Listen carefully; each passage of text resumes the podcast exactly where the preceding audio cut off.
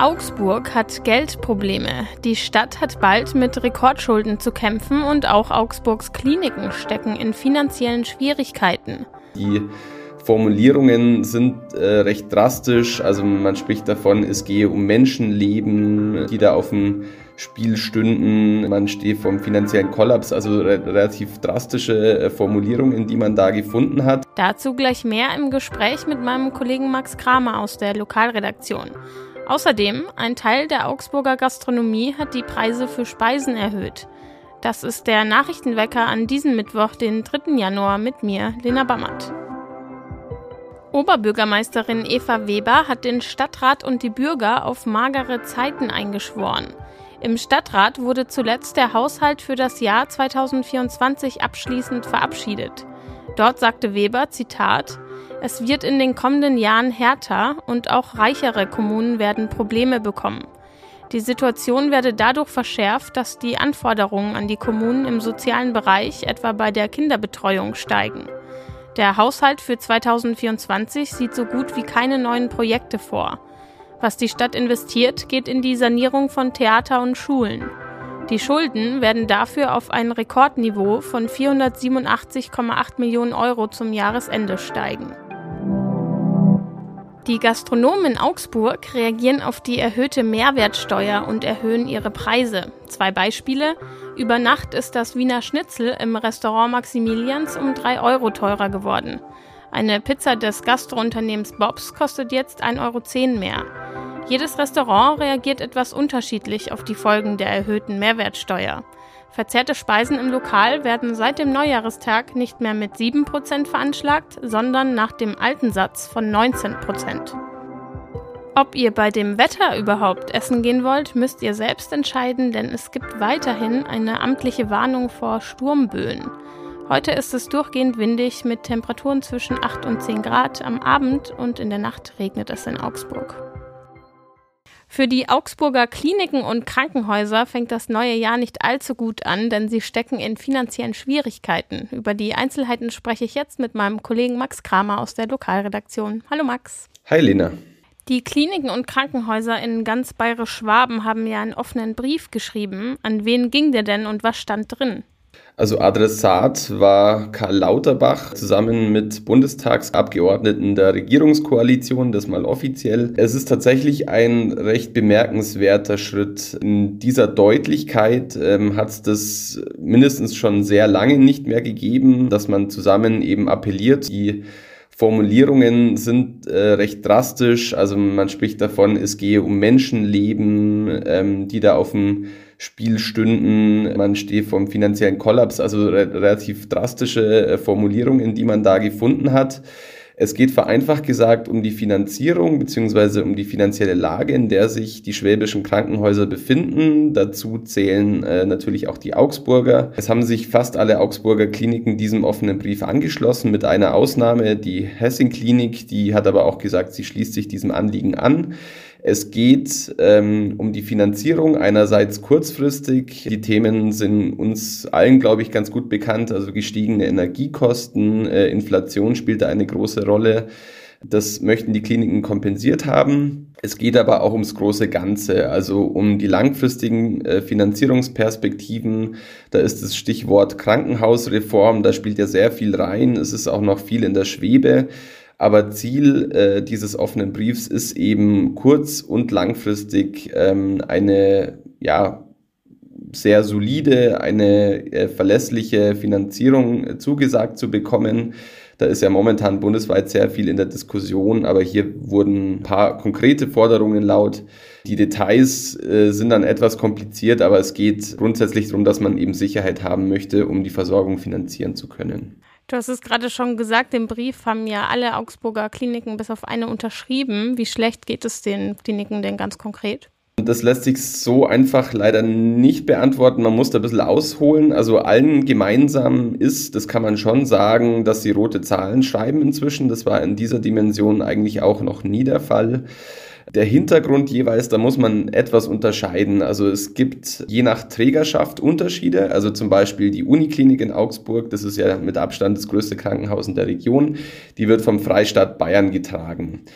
Jetzt schreibt die Uniklinik äh, in diesem Jahr 15 Millionen Euro minus. Das ist schon eine ziemlich massive Summe. Nur sind die Folgen davon wohl nicht ganz so weitreichend, weil eben der Freistaat da dahinter steht und es abfangen kann.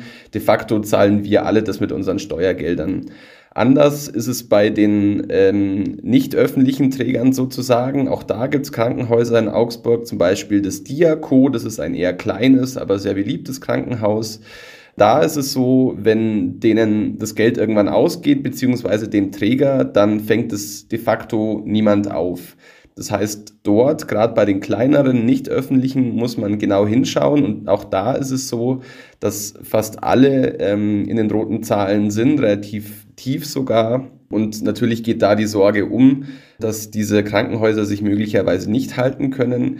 Im Diako ist es wohl so, dass man die Perspektive schon hat oder versucht, in den kommenden Jahren äh, wieder in die schwarzen Zahlen zu kommen.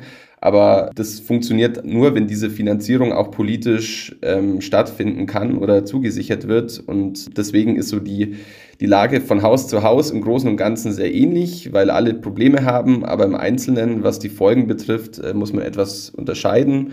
Und gerade die kleineren, nicht öffentlichen, die stehen durchaus vor, sagen wir mal, Herausforderungen, um es mal äh, nicht allzu negativ zu formulieren. Was hat das Ganze denn für Auswirkungen auf Augsburg? Müssen sich die Bürger und Bürgerinnen da Sorgen um die medizinische Versorgung machen oder ist da alles geklärt? Also auch da muss man jeweils nach Trägerschaft äh, unterscheiden. Im Großen und Ganzen ist es so, also alle, mit denen wir jetzt gesprochen haben, betonen, dass es an der unmittelbaren Versorgung keine Einschnitte geben soll wegen der finanziellen Lage. Es ist allerdings so, einerseits muss man das etwas ins Verhältnis setzen, weil viele natürlich jetzt nicht offen sagen wollen, äh, bei uns gehen jetzt bald die Lichter aus, einerseits gegenüber den Patientinnen und Patienten, aber natürlich auch gegenüber dem eigenen Personal oder dem potenziellen Personal. Ähm, da gibt es ja in allen Häusern Probleme und die will man natürlich nicht abschrecken. Gleichwohl ist es so, dass so unter vorgehaltener Hand schon ein, zwei Punkte zur Sprache kommen. Ähm, das sind einerseits Investitionen, die momentan so ein bisschen on hold äh, sind, weil man eben nicht genau weiß, wie die finanzielle Lage weiterhin aussieht. Da geht es aber auch um Sachen wie Digitalisierung, es geht um äh, räumlichen Ausbau. Das ist momentan etwas on hold. Äh, auch die Personalplanungen werden dadurch natürlich etwas erschwert. Konkret bei der Uniklinik ist es so, dass die finanziellen Zusicherungen erforderlich sind, um diesen Ausbau zur universitären Spitzenmedizin eben auch sicherstellen zu können.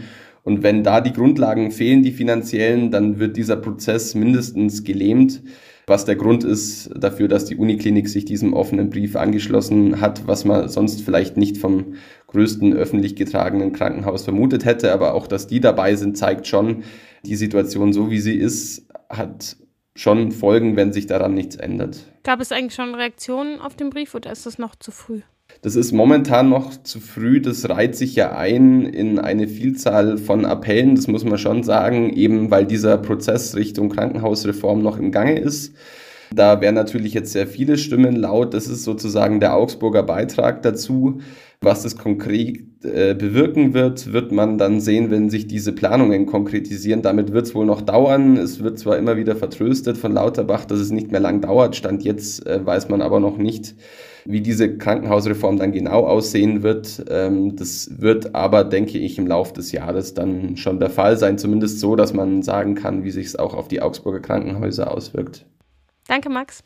Sehr gerne.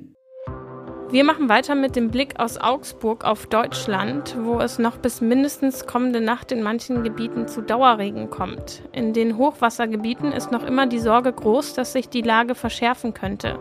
Viele Deiche sind aufgeweicht. Wiesen und Felder in mehreren Regionen Niedersachsens gleichen Seenlandschaften.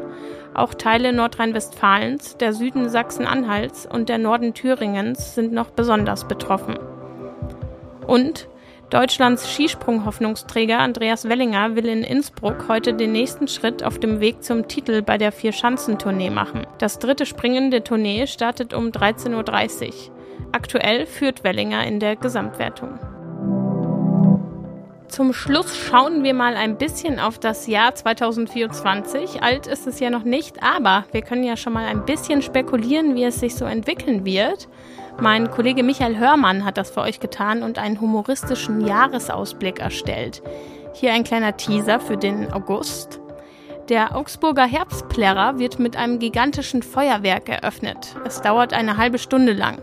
Ordnungsreferent Frank Pinsch tritt als Sponsor auf. Zitat: Das sind Knallkörper und Leuchtraketen, die wir in der zurückliegenden Silvesternacht in der Innenstadt konfisziert haben. Jetzt sei der Moment zum gemeinsamen Feiern gekommen. Zitat: Beim Plärrer ist alles erlaubt. Das sind doch tolle Aussichten auf den August. Falls ihr auch für die restlichen Monate ein bisschen lachend in die Zukunft schauen wollt, findet ihr den Link zum restlichen Artikel in den Show Notes. Das war der Nachrichtenwecker für diesen Mittwoch. Danke an euch fürs Zuhören und danke an Max Kramer für das Gespräch. Mein Name ist Lena Bammert. Wenn ihr wollt, hören wir uns morgen wieder.